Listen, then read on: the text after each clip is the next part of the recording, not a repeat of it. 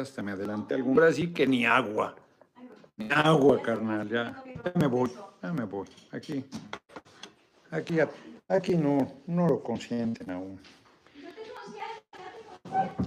¿Cómo están? Muy buenas tardes. Fíjense que, bueno, a ver, vamos a ver qué entre gente, porque está bien que estén en la playa, pero ¿qué les cuesta el pinche solazo su teléfono para escuchar la videocharla?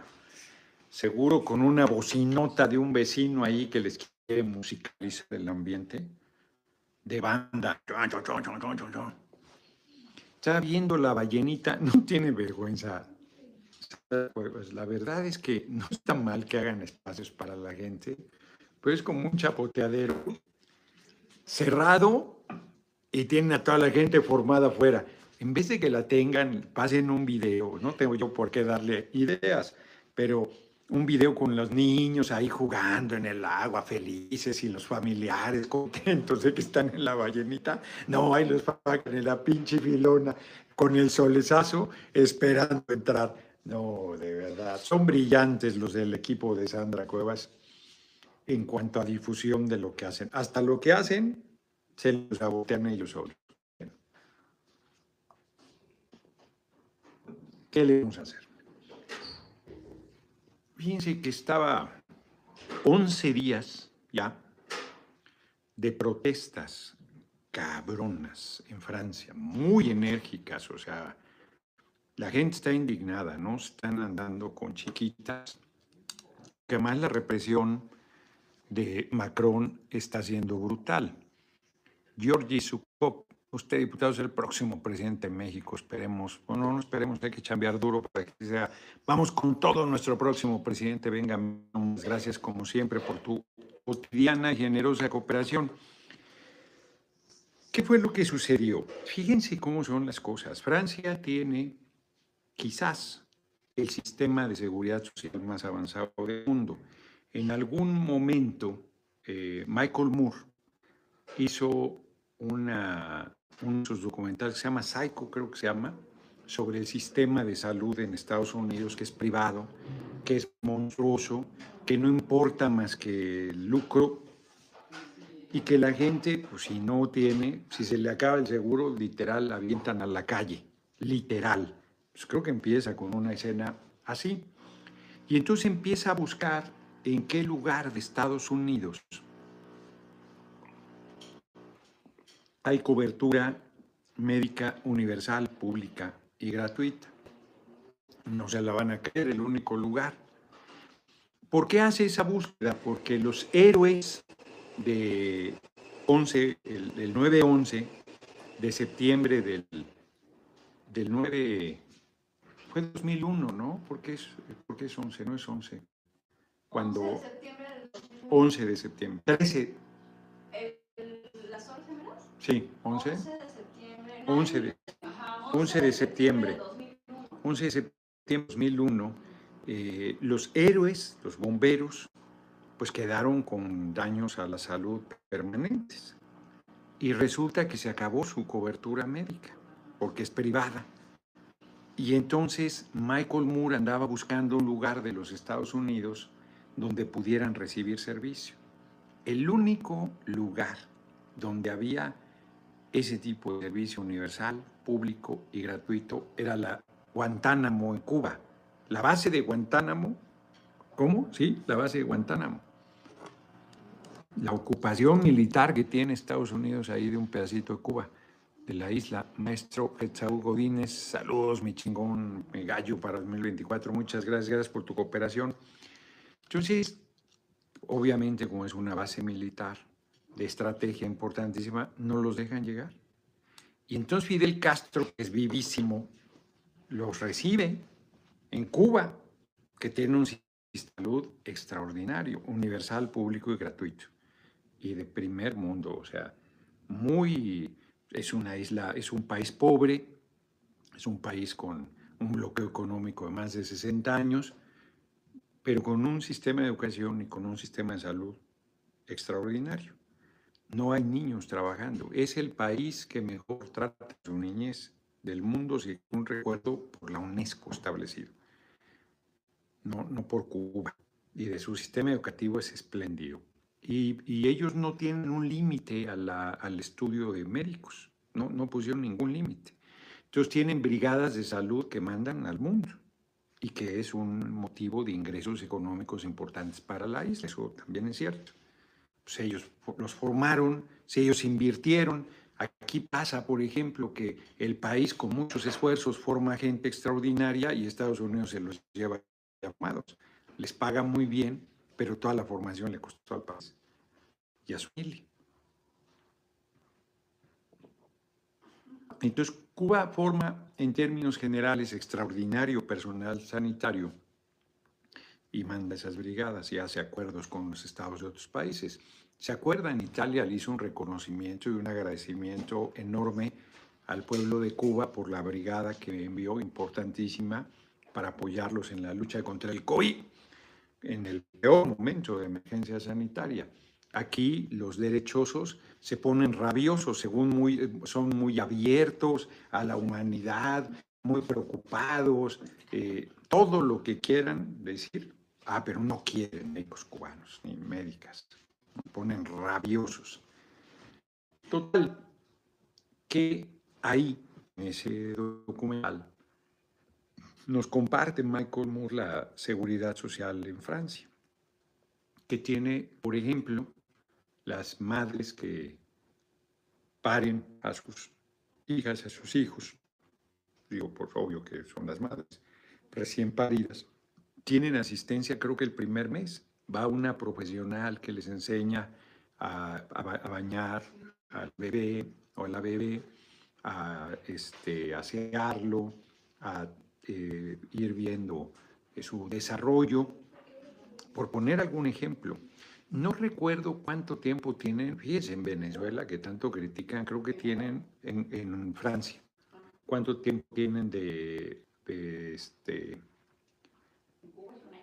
¿En Cuba un año? No me digas eso. ¿Qué Me está diciendo Mónica que en Cuba la mujer que pare tiene un año para cuidar a su bebé. Un año. Anden. Para que se anden con cosas. Vean si eso no es un sistema humanitario. Un año.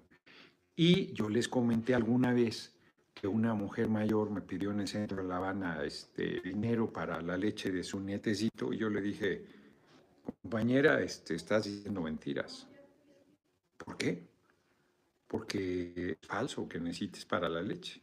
O sea, si algo cuida el Estado cubano es la alimentación de las niñas y los niños y tienen eh, dotación de leche garantizada para todos los niños y las niñas. Bueno, chicos, sí, pero andamos pasando dificultades, esa es otra cosa. Pero que tú digas que necesitas leche para tu nieto es una chingadera. Porque está garantizada la alimentación, particularmente de niños y niñas, ni un niño trabajando ni una niña trabajando, ni un niño, ni una niña en situación de calle. En Cuba, a pesar de que es un país pobre, no había gente en situación de calle. La última vez que fui hace poquito, ah, pues antes de que empezara la pandemia, justo en diciembre, previo, en marzo, marzo de qué año empezó el desmadre, llevamos tres años aquí.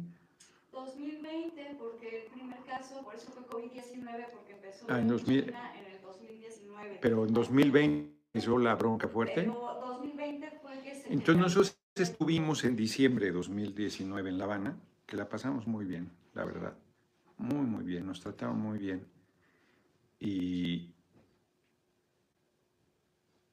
ya había gente, mayores, adultos mayores en situación de calle, eh, atrapados por cosas de alcohol. Estaba empezando a haber un desarrollo económico. Fíjense qué cosas, ¿no? Empezaba a haber ya esta actividad capitalista otra vez sobre todo en el ámbito de los restaurantes, de los servicios, y empezabas a ver gente en situación de calle. Pocos, pero había, en el centro de La Habana, que es, es muy pobre, Cuba es muy pobre. Y con el bloqueo, olvídate, se priorizó la gente entre los edificios, que es una eh, ciudad maravillosa, bellísima, una gran dama venía menos, bellísima. En la plaza principal, eh, quitaron el pavimento y resultó que el pavimento original de la colonia es de madera, pero es una madera tan dura que parece piedra y vive. Ahí está, maravilloso. Pues, hagan de cuenta, es un empedrado, pero es de madera. madera este, de la colonia. Es una plaza muy bonita, ahí se ponían los libreros, ahora los mandaron a un estacionamiento a un lado, sí es cosas extraordinarias.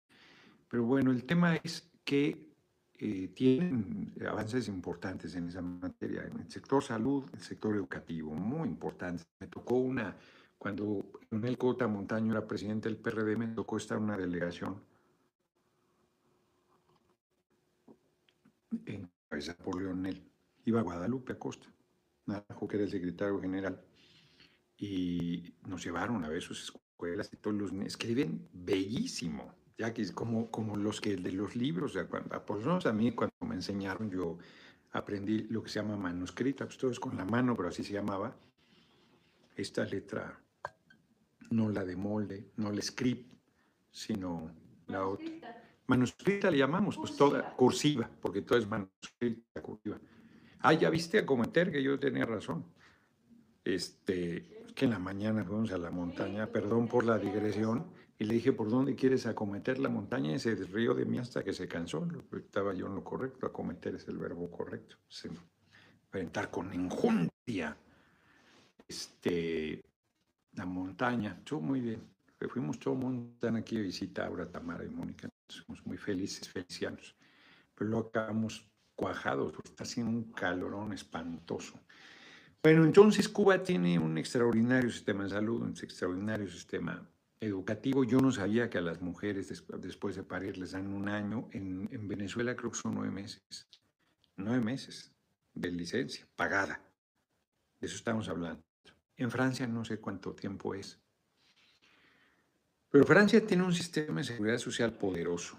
Y en Francia, tú, eh, los jóvenes, todo, es, la seguridad social es universal. Es universal. ¿Qué quiere decir eso? Que todo mundo tiene seguridad social. Y todo mundo está eh, registrado en la seguridad social. Si tienes trabajo, cotizas a la seguridad social.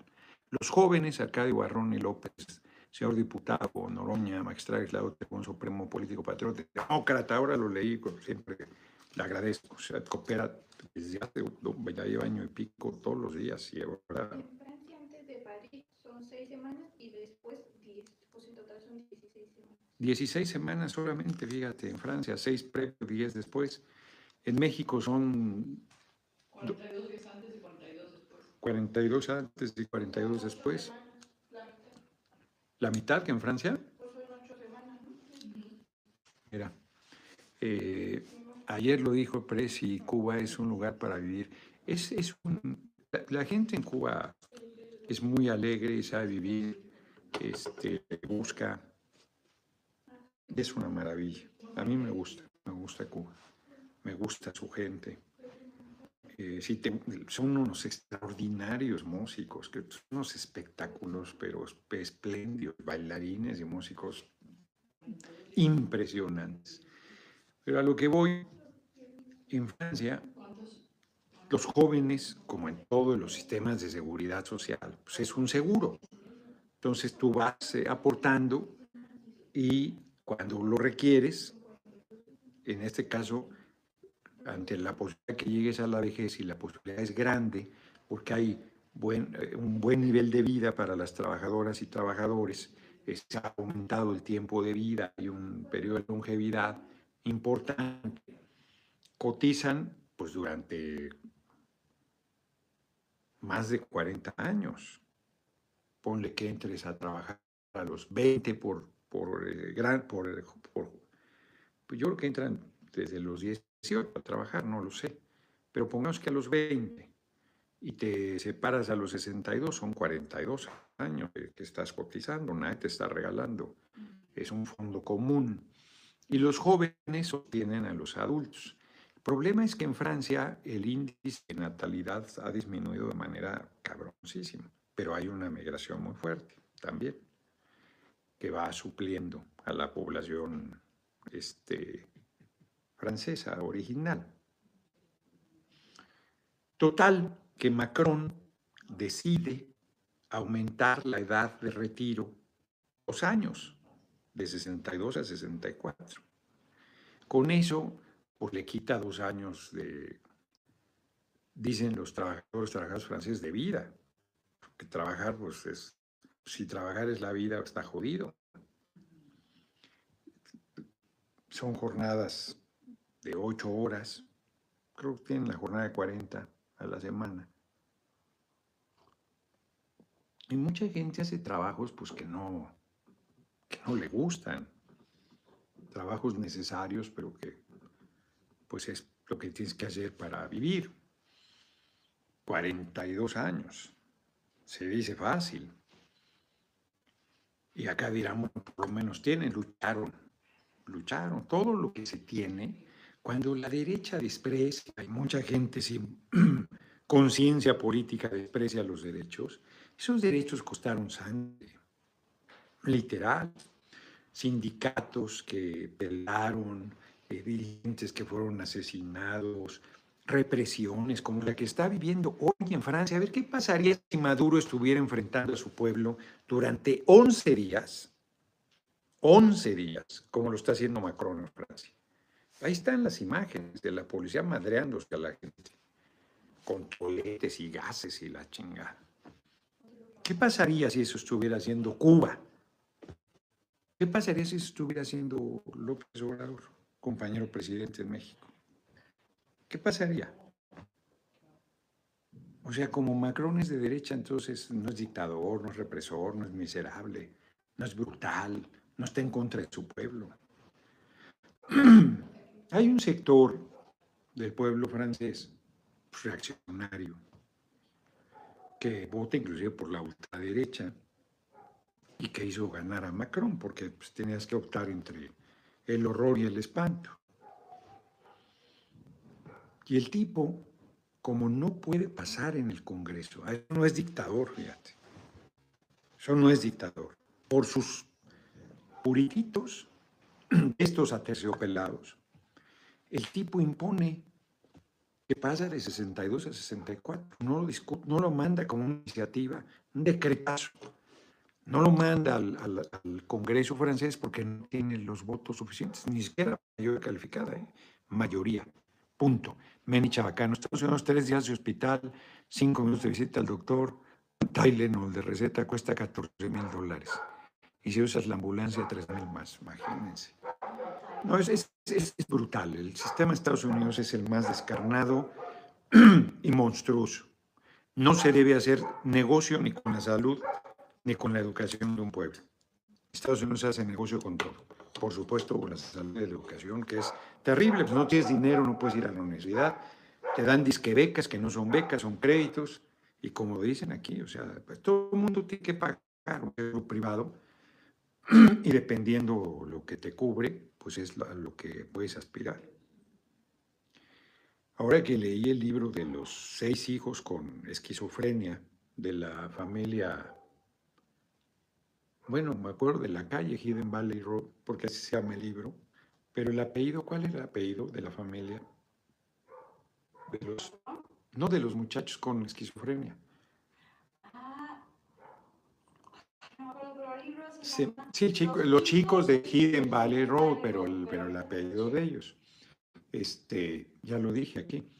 Entonces, terrible, porque tienen que ir al sistema público psiquiátrico, que es de por sí el psiquiátrico es terrible, y el público de terror, porque la póliza de seguro no, no les cubre, y ya le había sido del ejército,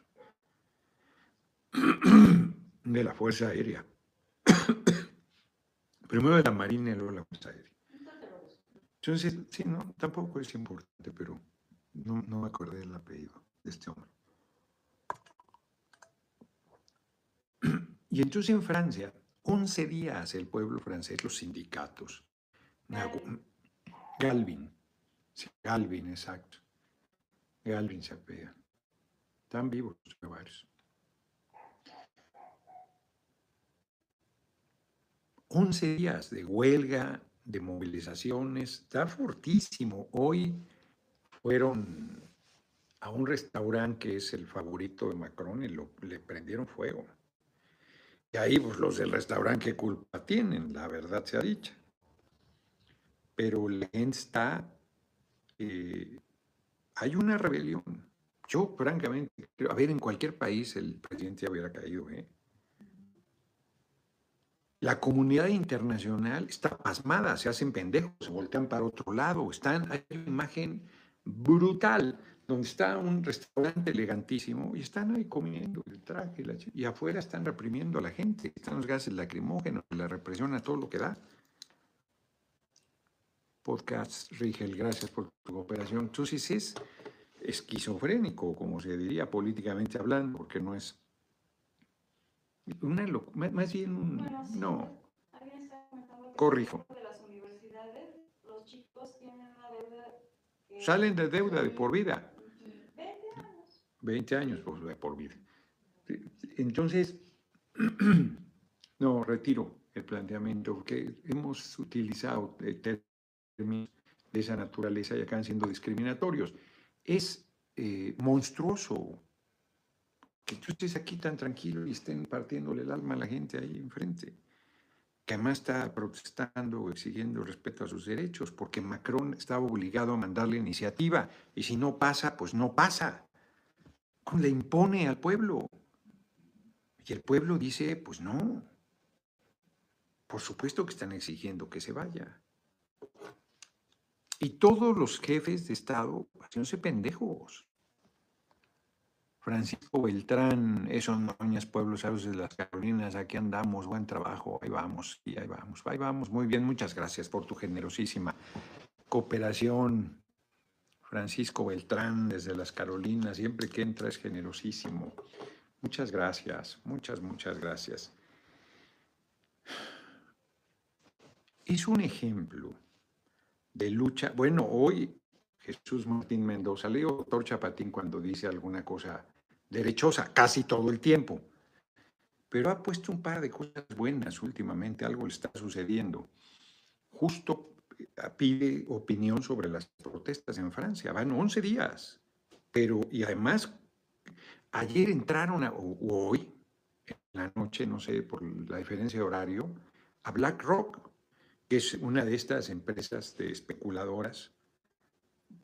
Hay quien plantea que es el, las, porque no son ahora los dueños de las empresas, sino son los de los fondos de inversión, los, los espacios de especulación, los que acaban siendo los dueños de todo. A nosotros, Estados Unidos nos presionó cuando la reforma eh, constitucional en materia eléctrica, sin que Estados Unidos tenga una sola empresa de electricidad, pero los fondos de inversión son de ellos. O sea, Iberdrola acaba siendo no de españoles luego, sino de estos fondos de inversión. Entonces entraron a BlackRock con antorchas y todo, es impresionante la escena, diciendo, ¿quieres dinero, Macron? Aquí está. Porque efectivamente, si tú revisas, a ver, denme el dato de cuántos son los eh, seres humanos en el mundo, ahí andan. ¿Cuáles son, cuántas personas concentran la mayor parte de la riqueza en el mundo? Así como hay aquí 15 que tienen 161.300 millones de dólares. Porque, a ver, en México acabo de estar y tuve una discusión fuerte con una compañera, me apenó un poco, pero de repente no se escucha. Pero en esencia ellos tienen, en es, franceses queman oficinas del mayor fondo de inversión. No se quemaron, entraron con antorchas. Por lo menos las, por lo menos las escenas que yo vi entraron con antorchas y todo, no, no vi que las quemaran. Que pues sí, sí tenía fuego el, el toldo del restaurante la, Ro- la, Ro- la Rotunda, creo que se llama. Hay que checar si la noticia es verdadera, porque luego, luego dicen cosas que no son. En fin, en México hicieron una reforma privatizando los fondos de pensiones. Y nosotros, yo me acuerdo, yo de repente colaboraba con Corre la Voz, que encabezaba Raúl Álvarez Garín y Carolina Verduzco ahí con él, y este Alejandro Álvarez, y un montón de compañeras y compañeros, Lucía, compañeros y compañeros valiosísimos, que a estos temas además yo estuve en la lucha todo el tiempo, en la lucha sindical y en la lucha del pueblo, y, hicieron un trabajo muy sólido planteando por qué no debería permitirse que era una canallada de las medi- medidas neoliberales. Y le vendieron a la gente como le hacen todo el tiempo, engañando. Y la gente se come los cuentos, como cuando eh, entregaron Pemex y Comercial de Electricidad, el petróleo y el mercado eléctrico nacional, de que les convenía más que para qué ponían en un fondo cuando es evidente que lo colectivo es mejor que lo individual que para qué ponían en un fondo mejor lo que tú ahorraras te iba a dar un mejor retiro. Y entonces era tu descuento y lo que tú fueras poniendo. Y hubo gente que les compró la historia y hoy pues, le- les, roban su fondo. Les dan una parte y la otra la tienen que litigar. Es mucho menor que el que daba el Seguro Social, mucho menor. Y nosotros eso es un pleitazo. Yo creo que hay que hacerlo. Yo estoy convencido que hay que volver al, al régimen solidario de pensiones y estoy convencido que hay que hacer que todo mundo tenga seguridad social para que los jóvenes que ingresan al mercado laboral sostengan las pensiones de los que están saliendo. Pero, pues van a decir son, y, y si me da la cantidad del fondo que hay de- del ahorro de los trabajadores en los bancos mexicanos también, por favor. A ver acá cómo está este tema. El 1% de los ricos acumula el 82% de la riqueza Oxfam. Sí, y a ver, aquí debe decir la cantidad exacta. El 1% tiene el 82% de la riqueza del mundo. 42 pe- personas tiene tanto dinero como la mitad más pobre. Oxfam hace buenos este, análisis. A ver, chécale, a ver si encuentras ahí. Es, es, es brutal. El 1% tiene, del 1% de la población tiene el 82% de los ingresos. Simplemente hay que sacar el 1% de la población. 1% de los ricos. Ah, de los ricos, no es de la población. Peor todavía, ya se me hacía grande el 1% de la población. Sí. Esa es otra nota. Los ocho millonarios que tienen más dinero, que tienen más dinero que la mitad de la población del mundo. Las ocho personas más ricas del mundo. Poseen equivalente a lo que tienen 3.600 millones de personas. Estos datos me los pasas después.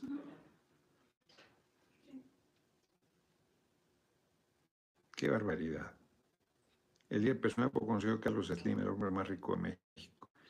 Amancio Ortega, dueño de Sara por dos días. Pues sí, que más cambia en el lugar. Es una monstruosidad. Ocho personas tienen el equivalente a lo que tienen 3.600 millones de personas. Ese es este sistema. Y entonces es una chingadera que la gente llegue a viejo y anda peleando para que no la pases de 62 a 64 o anda peleando para que le quites las UMAS porque le pagaban en salarios mínimos y estaba en la ley y ellos estuvieron bajo el régimen de salarios mínimos y la Corte determinó que tenían que ir a UMAS. Y cuando los compañeros reclaman, tienen razón, me desespera poder explicar que en este momento no podemos hacer nada. No, no porque no queramos. Bill Gates tiene 75 mil millones de dólares. Carlos Slim tiene 95 mil. No está aquí. Amancio Ortega tiene 67 mil millones de dólares. O sea, las cantidades son obscenas, pero ni siquiera le damos dimensión. Warren Buffett, que fue además este, responsable del Tesoro de Estados Unidos, una chingadera, 60 mil 800 millones de dólares. Aquí Carlos Slim aparece con 50 mil, ese dato está mal, tiene 95 mil. ¿Quién sabe de qué año es esto? Jeff Bezos, fundador y director de Amazon, 45.200. Zuckerberg, de Facebook, 44.600 millones. Larry Ellison, cofundador de Oracle, 43.600 millones. Y Bloomberg, dueño de Bloomberg, ¿qué es Bloomberg? 40.000 millones.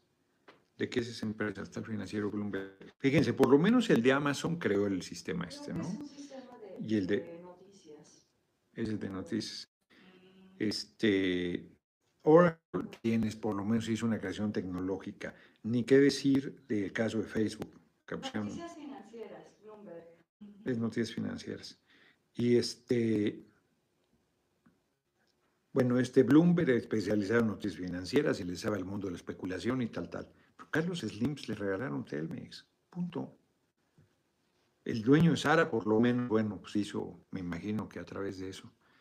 Y, debe ser un explotador monstruoso, o sea, pagas pesos a los que les todo en los países más pobres del mundo. Bill Gates de Microsoft, que también desarrolla tecnología y es un pinche pirata. Este se chingó a cosas de, de este, de Steve Jobs, si mal no recuerdo. Entonces, es, es un majadero. Son de 2017 estos datos. Porque reitero, le pides dos años más a los trabajadores franceses y se defienden con todo. Pero aquí se chingaron al pueblo de México que la inmensa mayoría ni pensión tiene.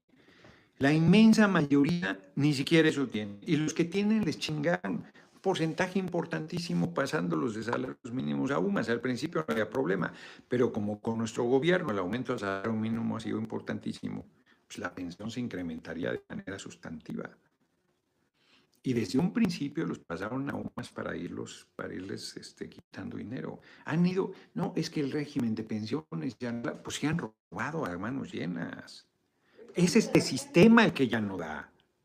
Porque no puede ser que tengas en México 15 personas que tienen 161.300 millones de dólares, 15 personas que tienen 161.300 millones de dólares, y la esté condenada a pensiones miserables.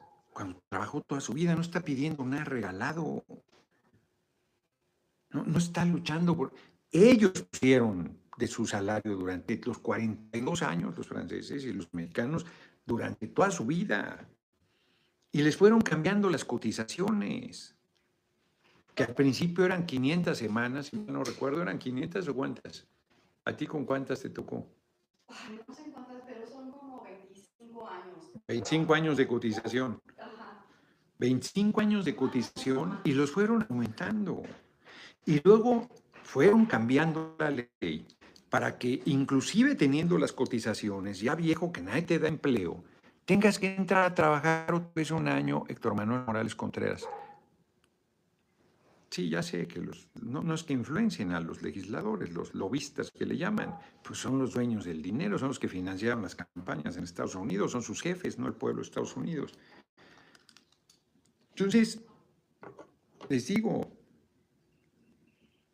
yo haría todos esos cambios a la ley, se te viene el mundo encima, se te viene el mundo encima.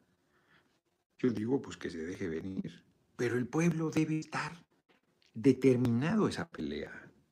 Debe saber que no es solo que tú lo hagas acá y se resolvió, que es la parte que le cuesta trabajo a los compañeros, ver. No, no tomes esa decisión y ya, pues sí, de dónde sale el dinero y, de, y, y, van a afectar intereses. Y hay que hacerlo. Pues porque el pueblo no, no, no, le regalaron nada, insisto. Cotizó toda su vida. Llegas a, la edad de, la pensión, a, entra a trabajar un año más para que reactives tus cotizaciones. No, bueno, pues si yo ya coticé. Ah, no, tienes que volver a entrar. ¿Quién te da empleo a esa edad? Si es que andar buscando a quién pagarle un montón de dinero y entonces te venden la zanahoria de que si cinco años cotizas con lo más alto, luego te chupa la bruja y ya todo ese dinero. Y no beneficia al pueblo. Seguro Social fue una institución, es una institución de redistribución de la riqueza, la más clara de redistribución de la riqueza. Tú vas si necesitas una operación a corazón abierto o necesitas que te pongan una vacuna, lo mismo, no importa cuánto cotices. Si tú tienes seguro social, tienes el servicio que se requiere, punto. Pero han ido ahogando, eran unas instalaciones maravillosas, yo acabo de ir al centro médico. Pues es evidente que requiere una inversión importante no solo es de, apariencia, sino de mantenimiento y de mejoría de las instalaciones. El centro médico es lo más importante que tenemos y es evidente el deterioro.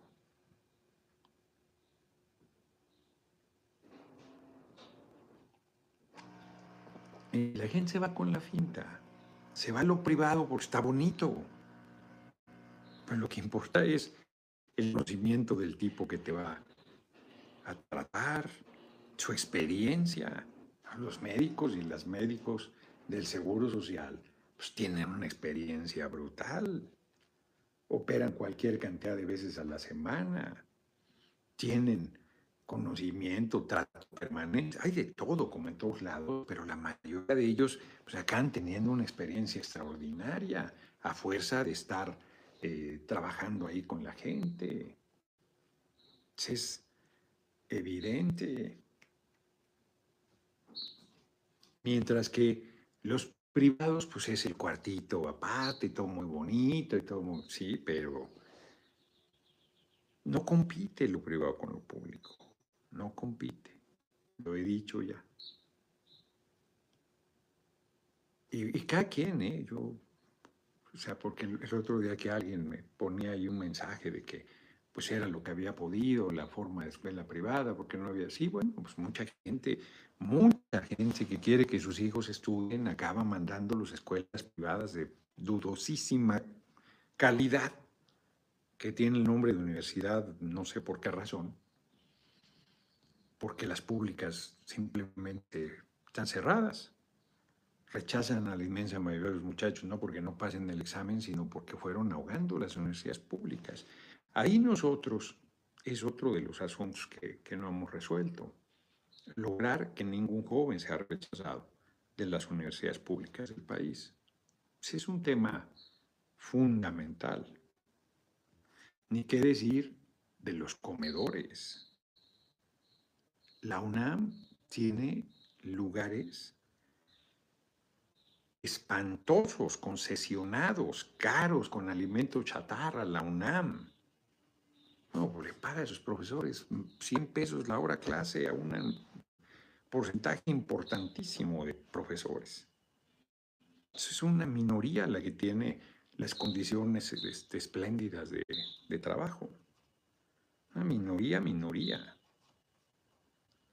Se ha depauperado, se ha deteriorado de manera criminal, criminal. Son temas que hay que tocar, que hay que intervenir. Entonces Francia está en revolución y en el filo de la navaja, porque los niveles de violencia están a todo lo que da, pues es monstruosa la represión y como es masiva la protesta, los trabajadores, vi una imagen de bomberos avasallando a la policía. Primero les dan durísimo, pero como son un buen número, acaban pasando. Macron, yo no sé dónde esté. Debe estar súper en un búnker. ¿Qué tipo, eh? ¿Qué tipo más deleznable? Farsante. Esos son los, reitero, reelegido además reelegido. Cuando Carlos Andrés Pérez regresó en Venezuela a la presidencia después de algunos años, hizo todas las medidas neoliberales de aumento de la gasolina y se dio el caracazo. Una rebelión popular terrible, fortísima, donde hubo una represión. Lo terrible fue la represión. Y eso fue el golpe político mortal para, para ese régimen, donde el equivalente al PRI y el PAN en Venezuela, Acción Democrática, ADECOS les dicen, en lo social cristiano, que es el equivalente a los paneaguados, iban una y una. Hicieron un acuerdo desde los 50, iba primero el PRI, el PAN, luego el PRI, el PAN de Venezuela, ADECOS y, y social cristianos. Hasta que llegó Chávez y les rompió el esquema y se abrió un cambio ahí con la participación de la gente impresionante. Para los que han planteado todo el tiempo tonterías, pues ahí está el funeral de Chávez. Impresionante. Impresionante. Del comandante Chávez.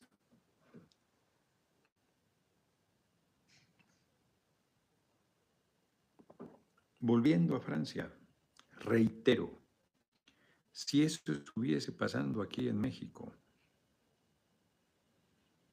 si no lo bajan de dictador y le pueden decir lo que quieran, critican lo que quieran, cuestionan lo que quieran, mienten lo que quieran, intrigan lo que quieren. Max Flores me chingó en el mejor servicio médico del Hospital Médico Militar, al cual gracias estoy activo. Mis padres vendieron de médico militar, me nació en el Hospital Médico Militar. Pues sí, pues sí, es este, un buen servicio, tiene buen prestigio. El, la, seguridad social de las Fuerzas Armadas. Tiene buen prestigio. Regularmente ahí es donde se atiende el presidente y la familia del presidente. Estuvieron chinga y jode con la atención que le dieron por el a José Ramón, que lo han jodido Y en realidad el hospital militar se abrió para todo el pueblo, para todo el pueblo. De hecho, se saturó. A Reginaldo Sandoval ahí lo, lo habían mandado a un hospital privado equivocadamente.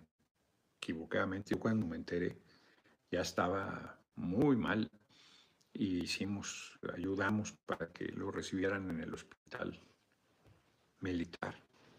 Y vuelvo a insistir, Héctor Serrano y Mauricio Toledo se portaron muy generosos y muy bien en comprar un medicamento muy caro que necesitaba y que no lo, no lo tenían y que necesitaba Reginaldo.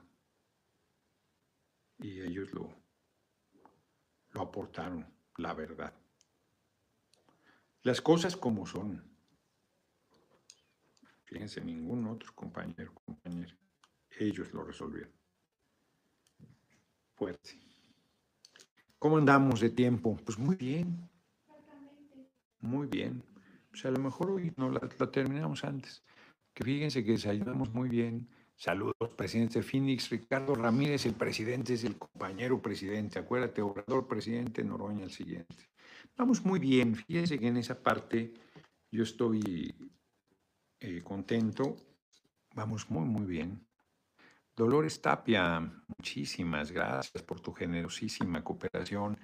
Apoyaría una reforma migratoria en México que otorgue beneficio seguro médico a héroes inmigrantes que mandan dinero en remesas quieren regresar permanentemente a México porque aquí miras de edad están literalmente muriendo. Sí, hay que hacer dos cosas. Yo estoy ya por presentar la iniciativa para que puedan cotizar desde Estados Unidos.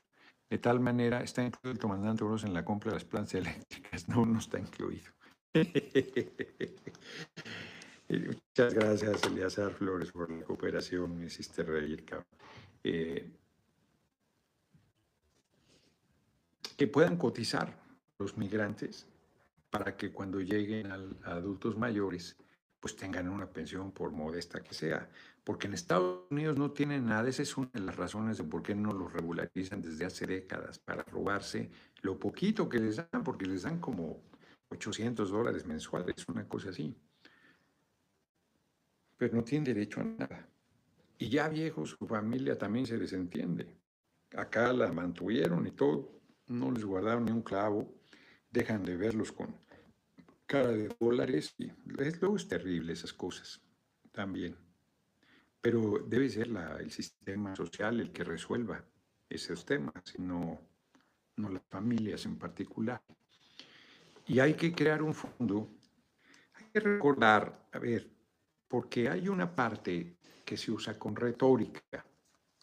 Son muy importantes las divisas que mandan los mexicanos de Estados Unidos a México. Pues, De eso no hay discusión. Es una parte fundamental de la economía del país. Lo que no se considera es que no la mandan al Estado mexicano, no la mandan al, al gobierno en turno. No dicen, oye, ahí te va esta lana para el país. No, no, se la mandan a sus familias. Y eso ayuda a la economía nacional. Pero están ayudando a sus familias, no, no están pensando mandar dinero porque están ayudando al país. Me explico. Porque de repente pareciera que, que están ayudándonos al- a la patria. Tiene ese efecto positivo de generar eh, un ingreso pues, que de otra manera no se tendría para las familias de ellos. De entrada, las familias deberían ser solidarias porque han vivido, ellos sí, del apoyo de los migrantes.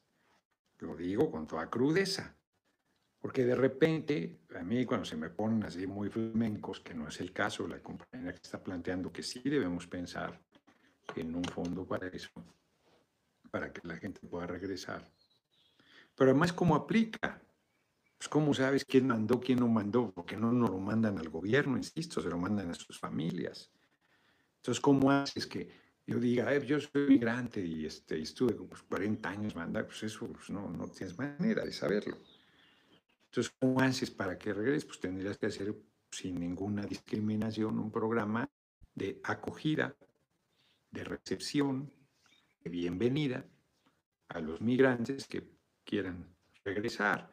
Lo ideal es que regresen plenos, lo ideal es que regresen a integrarse y que tengan condiciones para integrarse y regresar a su país, pero muchos regresarán pues ya al final de, su vida. Nuestro país debe ser solidario. Sí, sí hay que pensar en el tema. Todo, todo lo que nos planteemos, obvio decir que el problema es recursos. Ahí es donde tenemos que ver de dónde vamos a sacar recursos, para qué.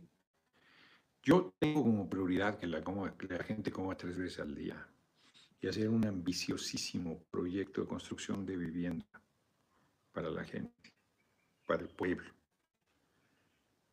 y educación y salud, que sea lo mejor para la gente y una estructura que es redistribución de riqueza, de espacios deportivos, de, de espacios recreativos, de espacios culturales, de espacios de salud, de espacios de desarrollo social de la gente. Todos esos son elementos de mejora de las condiciones de vida, de disfrute. Y que cada quien construya su camino en la búsqueda de la felicidad. Resuelto el tema de que la gente no sufra por carencias económicas. Si comes tres veces al día, bueno, pues ya el sufrimiento se disminuye de manera importantísimo. Si tienes un techo, pues ya se disminuyó todavía más el nivel de sufrimiento. Si a eso le sumas el hecho de que tengas acceso a educación, tengas un buen sistema de salud, tengas un buen espacio de desarrollo. Cuando digo cultura es que vayas a bailar, que vayas a hacer música, a leer, que vayas a hacer juegos de mesa. Libertarian. Diputado, me veo en el Zócalo en 2025 viéndolo dar el grito de independencia. Usted es grande entre los grandes. Saludos desde Orange County, California. Ya me vi, ahora sí que como dicen el- el anuncio, ya me vi. Noroña va de la mano del pueblo. Ya, ya tenemos aquí, ya subí mi cartel de Noroña es pueblo aquí de Tepoztlán. Aquí mis sobrinas pusieron. Gustavo Ramírez, saludos al siguiente y gracias por no olvidarte de nosotros. ¿no? Qué chingas, no olvidar de nadie. De nadie. Vamos muy bien, estoy muy contento. Esta semana me iban a entregar la encuesta donde aparezco en tercer lugar, empatado con Marcelo y a punto de rebasarlo, según esa casa encuestadora. Yo les dije que vinieran acá a Tepoztlán porque no, no me vine después desde ayer, antier, ya no sé, los días son tan intensos. El martes nos vinimos, ¿no? El martes, hoy es jueves, antier. Y, y dijeron, sí, y dijeron que, pues, que después, que después me la hacen llegar la próxima semana. La próxima semana la comparto con ustedes. Ya le comenté a Jaime Humberto con mucho pesar. Jaime Humberto Pérez Bernabé es mi hermanito. E iba con él el próximo, no este fin de semana, Semana Santa, el próximo iba a Veracruz.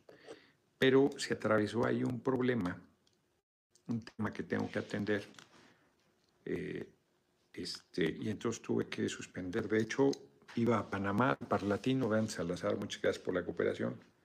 Dentro de ocho días estaba, justo, salía el próximo miércoles, salía a Panamá, jueves, viernes, regresaba el sábado. Al Parlatino y luego el fin de semana a Veracruz. He tenido que cancelar esa, es- esa parte de la agenda porque tengo que atender un tema de salud. Entonces, este, con mucho pesar, le avisé a Jaime Humberto ayer que, que de plano tenía que, este, que atender este, este tema. No es una cosa ahí sencilla, pero, pero sí me saca de circulación mínimo un par de días, eh, quizás eh, el fin de semana también, dependiendo de cómo evolucione. Entonces, eh, de plano, ¿no? ¿Qué- ¿para qué tenemos los eventos en pie eh, pensando que no va a haber ninguna dificultad? Y si se presenta, este, ya hicieron todo el esfuerzo, entonces de plano dije, no, mejor de una vez, le aviso con tiempo, debo reponer ese recorrido pero pues más vale, ¿no? Más vale. Cuida tu billete, muchas gracias por tu generosísima cooperación. Podrías acercarte a Porfirio o a Zoe para que la opinión del director Lenin respecto al régimen de retiro anterior, los temas solidarios no son sustentables en largo plazo debido al cambio generacional. Eso han argumentado todo el tiempo, es lo mismo que están diciendo en, en, este, en Francia. Por eso quieren aumentar de 62 a 64. Ricardo García Sáenz, que fue director del Seguro Social cuando yo estuve ahí trabajando en los 80 y que es un hombre muy serio, él fue secretario de programación, tenía la misma preocupación, se vino al PRD, fue diputado por el PRD, eh, encabezó la comisión de presupuesto en el 97, cuando por primera vez el PRI perdió la mayoría, Porfirio Muñoz le presidió ese congreso, respondió el informe de Cedillo, y tenían esa preocupación. Pero tienes 15 personas con 161.300 millones de dólares. Pero el sistema no es sustentable. No, no, a ver, o sea, algo está mal ahí. Si tienes 15 personas con 161.300 millones de dólares y no tienes para, para que el fondo de pensiones se mantenga, pues ese dinero sale del pueblo. Pues es, es, la riqueza construida por el pueblo, no sale de ningún otro lugar. Y al pueblo le vas imponiendo cada vez peores condiciones porque no se puede, porque ya no. Que el sistema va haciendo que cada vez menos gente concentre cantidades más absurdas, monstruosas, irracionales de dinero. Yo, de verdad, hagan, hagan este ejercicio. Pónganse a escribir 95 mil millones de dólares, tradúzcanlo a pesos y tradúzcanlo a lo que quieran, a cervezas, hacen un buen ejercicio de aritmética, a casas, a qué dices? Tortillas, a tortillas, a leche, a comida, a lo que quieran, a lo que quieran, a trajes finos de 20 mil pesos, o sea, tradúzcanlo a lo que quieran, a celulares, este iPhone 14, tradúzcanlo a lo que quieran para que vean cuánto podrías tener con 95 mil millones de dólares que tiene una persona en nuestro país. O sea, es ridículo. Tú puedes ir al, al Museo Carso a ver esculturas extraordinarias que veías en Europa, de Dalí, de, el, piso de escultura es muy bonito. Pues eso, era, eso es de Slim personal porque tiene 95 mil millones de dólares, puede comprar lo que sea. Casi. Entonces, no, a ver, no, cada que me dicen es que esto ya no da, no es posible, no, o sea, no, lo que no es posible es este sistema. No, pues tampoco da para que vivamos ya, ¿eh? no hay agua ya. Y siguen chingándose el bosque. Hoy la parte a la que subimos pues es maravillosa. Llegabas a la parte alta, es un esfuerzo importante, llegabas a la parte alta y te cambiaba el ambiente, el, el frescor, el, el, aroma, pues le prendieron fuego. Y ahorita está sequísimo, además lleno de polvoriento, todo. Están destruyendo el medio ambiente, están secando los cuerpos de agua, les vale madre, o sea, las ciudades, acabo de estar, lo comenté en, en San Fernando. Cuida tu billete, completamente de acuerdo contigo. Yo también estoy por socializar las ganancias. Saludos, mi próximo presidente. Pues sí, hombre. Entonces, bellísimo. Está en un hotel y se ve la parte así como en, como en Quintana Roo, selvática, ahí en San Fernando, en Tamaulipas. Y vas a las calles, bonito, ¿eh? Pero ni un árbol. Se chingan todo lo verde, ni un árbol, cabrón. Es una locura. Aquí este jardín, o sea, no sé pero, pero arrasan con todo para modernizar, para, este, ¿cómo le llaman? El desarrollo, la urbanización. Alberto Herrera, a Tomás Mujer Valedor le cobraron más de 500 mil pesos por 20 días en hospital privado antes de morir. Pues sí, por eso se le ocurrió irse a morir en un hospital privado. Pues sí, este, yo de verdad siempre me he atendido en el hospital público. Ahora que voy a tener son salud al Seguro Social. Al Seguro Social. Ahí me ha atendido siempre. El hombre hace 14 años se me desprendió la retina y...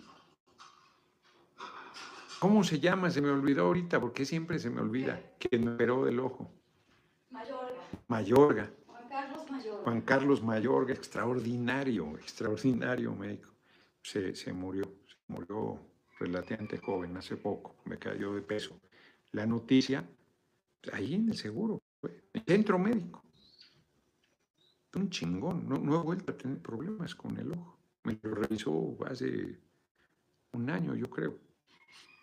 Al tiro, a mi hermanito, por, por azares del destino, a mi hermanito Santiago Álvarez Campa también lo, lo operó. Cuando le dije, ¿por qué no ve al que me operó? Es muy bueno, resultó que era el mismo. Mm. Entonces, vamos a las efemérides porque ya nos quedan cuatro minutos. Fabiola Alcón ya sé que monetiza en YouTube y no lo podemos desmentir, los simples mortales lo tengo que hacer mediante terceros y con mucho cuidado de no repetir los comentarios, panfleto, dice. ¿Quién sabe quién está? ¿Este qué es? Ah, es que, es que Carla, una niña, me hizo un dibujo y en realidad es un dibujo de Andrés Manuel, con un mensaje muy bonito ahí de apoyo a mi persona. El abuelo es Rubén Antonio Padilla, pero Carla no me mandó los apellidos, el cabrón abuelo. Este, le agradezco mucho su dibujo. Y un 6 de abril como hoy nace el pintor Rafael, pintor y arquitecto italiano, de los principales exponentes del Renacimiento. 1813, José María Morelos y Pavón de Rafael, también hay obra ahí en la Galería Uffizi, ¿no? Uffizi. 1813, José María Morelos y Pavón inicia el ataque a Acapulco, que eso fue el principal error de Morelos. Ah, O sea, está fácil decirlo así, ¿verdad? Pero y fue por cumplir, honrar lo que le pidió Hidalgo. Hidalgo no solo le dijo vete al sur, sino toma Acapulco. Y no era importante tomar Acapulco, pero tenía ese compromiso y acabó haciéndolo y eso le costó mucho.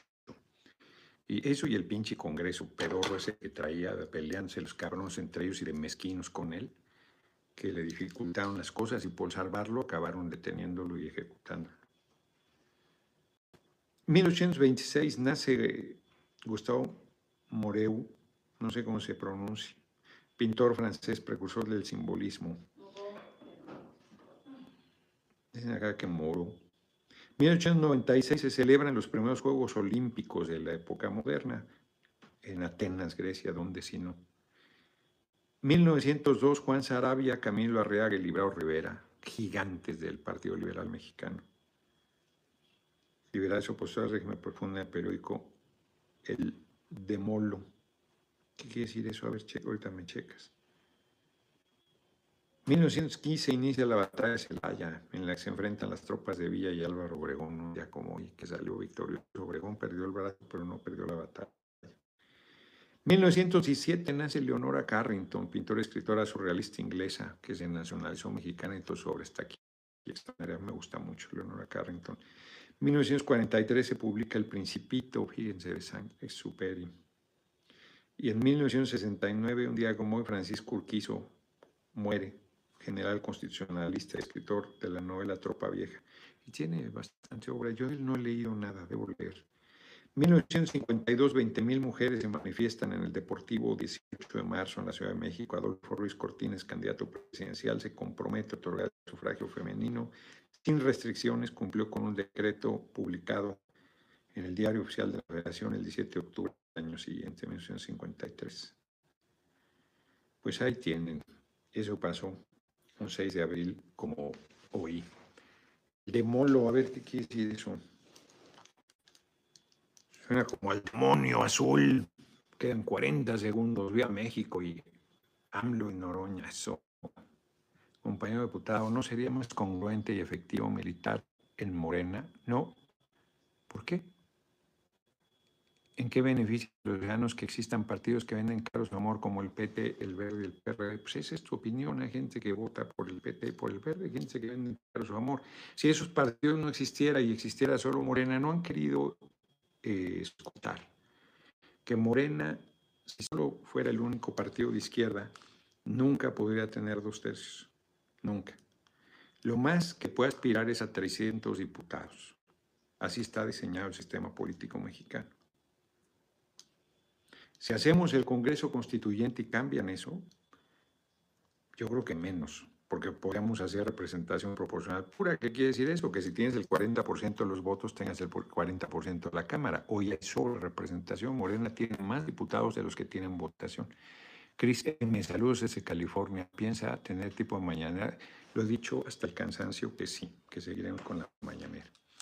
Entonces, este, es pura despolitización de ustedes, pura despolitización. El Verde es un partido que se mueve con oportunismo, la política, el oportunismo y el pragmatismo están siempre presentes.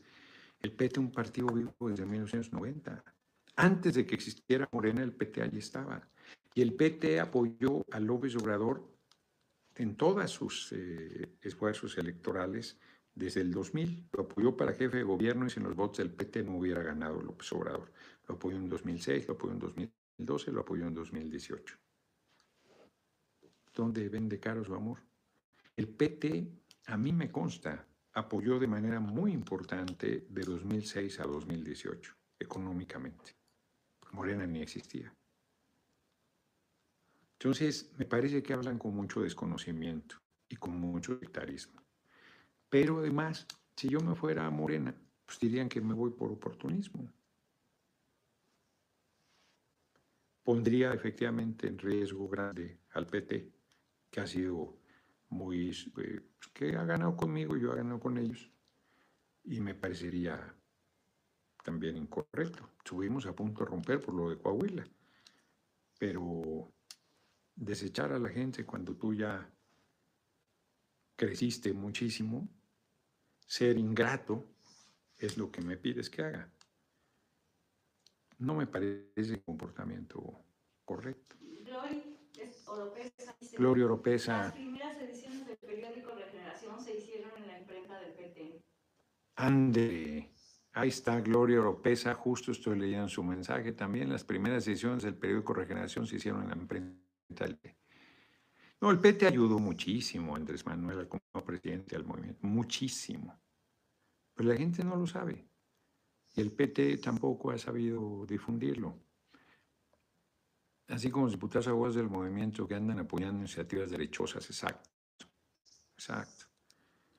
Entonces, pero además yo soy de Morena. Pues yo voy a, a la permanente, de esta permanente voy a ir, seguramente, y voy en la fracción de Morena. Somos lo mismo, somos hermanitos. No se entiende la importancia de la coalición, no se entiende. Se sigue viendo el ombligo mucha gente. Yo creo que este tema deberíamos hablar mañana con un poco de calma.